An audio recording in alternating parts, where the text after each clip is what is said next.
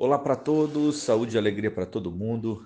Primeiramente, eu quero abrir dizendo que gostei bastante das mensagens que recebi.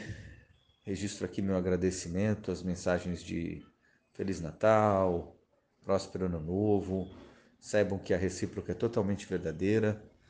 De antemão, peço desculpas caso alguém não tenha recebido a mensagem.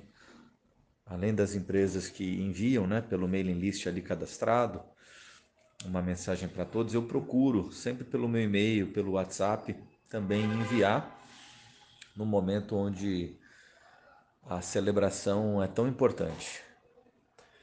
Às vezes, por alguém ter trocado o número, o e-mail pode não ter recebido, então eu registro aqui os mais sinceros votos para que todos tenham um Natal grandioso e uma excepcional entrada de ano, que o ano que entra seja ainda mais maravilhoso e único desse que está sendo finalizado. Bom, eu recebi uma demanda agora nesse período de festas, que é quando eu gravo essa mensagem,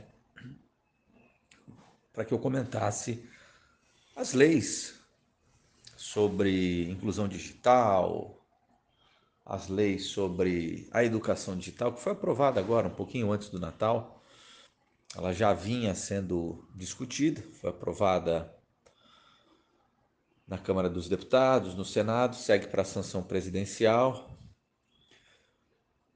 E essa lei que trata a educação digital é uma lei que, resumidamente, ela pede para que seja inserido aí as competências digitais já a partir do ensino fundamental. Então, inclusão de aulas de programação, robótica, entre outros. Vale a pena ler um pouquinho sobre essa lei. Mas mais do que comentar essa ou outra lei, eu quero dizer para vocês que mais importante que a lei é a necessidade do ser humano de hoje. Você conhece alguém que não precise de um smartphone? Você conhece alguém, uma pessoa física ou uma empresa que não precise de internet? Que não precise usar a internet como canal de geração de valor e renda?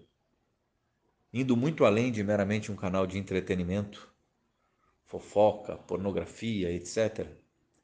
Você conhece alguém que não precise de tecnologia? Então, acho que essas leis, independente de cada uma delas, elas basicamente só consolidam uma coisa que já faz parte da cultura. Se vocês pesquisarem com atenção, há muitos anos existem leis relacionadas a esse universo digital aprovadas desde a, desde a primeira década do milênio, em nível municipal, em nível estadual,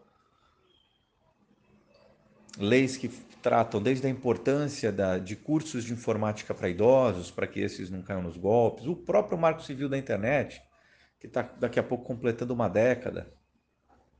Marco Civil da Internet foi um marco, de fato.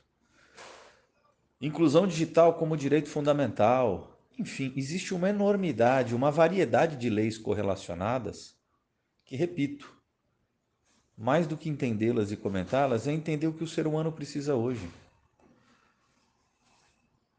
E mais do que entender que ele precisa de fato da internet como canal de geração de valor, é daquilo que ele não precisa e daquilo que já não dá mais certo. Por exemplo, não adianta você entupir a sua empresa com um monte de hardware, um monte de computador que você mal soube escolher, que você mal sabe se vai atender aquelas necessidades do seu colaborador ou das suas próprias necessidades. Não adianta em ser uma escola de computador, a gente já viu isso. A gente viu escolas cheias de computador, de lousa digital. Muitos sequer podiam ser usados porque não tinha infraestrutura elétrica na escola. Mudou a vida do professor do aluno? Não. Isso em nível nacional. Qualquer estado que você visitar, eu tive o privilégio de fazer isso por conta do trabalho e posso te falar que isso é factual. A questão de software, também se fosse um sucesso, você não ia ver tanta empresa de software, inclusive as principais do mercado, perdendo valor de mercado, amealhando prejuízo há anos. Então já foi comprovado que também a fase do software, que nada mais é do que um organizador pessoal, por assim dizer, de forma fria e simplificada, ele precisa de, de, de, de muito mais orientação, ele, o usuário, do que propriamente você jogar um software padrão na mão dele. A indústria de software ela vem sofrendo.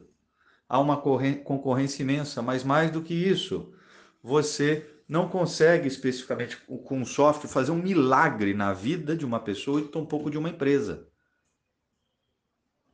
Então, repito, mais do que comentar essas leis, é a gente entender a necessidade, seja a necessidade individual, coletiva, de uma empresa pequena, de uma empresa grande, a necessidade tecnológica dessa empresa. O mundo não está mudando, o mundo já mudou. Vamos em frente.